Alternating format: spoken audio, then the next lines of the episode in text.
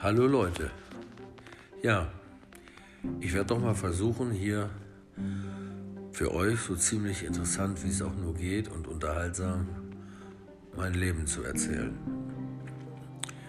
Toi, toi, toi, meine Lebenspartnerin, meine Tochter und ich, wir sind alle noch Corona-frei. Ich hoffe, ihr seid auch gesund. Ja, meine Geschichte, die ich hier erzählen werde, beginnt eigentlich damit, dass ich ein kleines Findelkind war, das erste in Deutschland, was offiziell aufgetaucht ist. Bis heute zum hohen Alter, naja, was heißt hohes Alter? 57 glaube ich bin ich.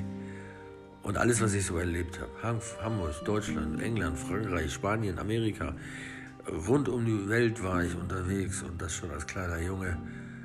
Lasst euch überraschen, ich verspreche euch, es wird wirklich interessant sein, wenn ich euch aus meinem Leben die Geschichten erzähle.